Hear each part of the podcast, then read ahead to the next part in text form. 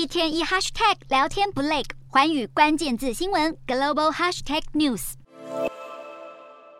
盛极一时的印度宝莱坞曾产出多部全球卖座的电影，如今票房却一蹶不振。近期大片《拉辛正传》邀来曾演出《三个傻瓜》的印度国宝级演员阿米尔汗担纲主角，截至目前却只回收了预算的四分之一。对于印度影业进入票房寒冬，有些观众认为是因为近几年的影片题材不够新颖，无法吸引人买票进戏院。其他观众则指出，由于疫情过后经济不景气，民众支出大幅下滑。分析认为，要改善印度影业的问题，制作方应该要花费更多时间在修改剧本上，同时也必须考虑调整演员的片酬。尽管统计显示，印度电影票房在本季的收入可能会跌至五年来新低，不过电影业者却看好未来的发展，指出只要再有一两部电影成功抓住观众胃口，产业的负面情绪就会烟消云散。